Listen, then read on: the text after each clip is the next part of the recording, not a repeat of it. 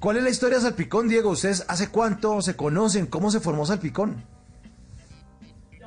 Eh, eh, bueno, eh, voy rellenando mientras Diego, mientras Diego viene.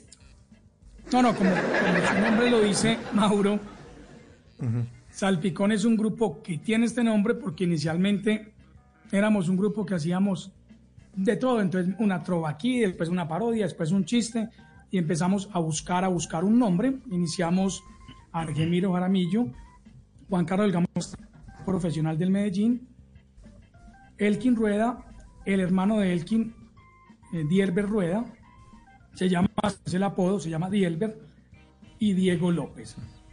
Y empezamos a trobar, a trobar, los, gracias a Dios, nosotros no gozamos con el dolor de nadie, pero los marinillos se fueron de la luciérnaga. Y nos llamaron a nosotros que para, para hacer una prueba fue el peor casting que hemos hecho en la vida, nos desgastimos, nos dio pena. Y eso nos sirvió.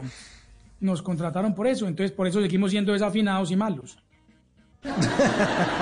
En las noches la única que no se cansa es la lengua.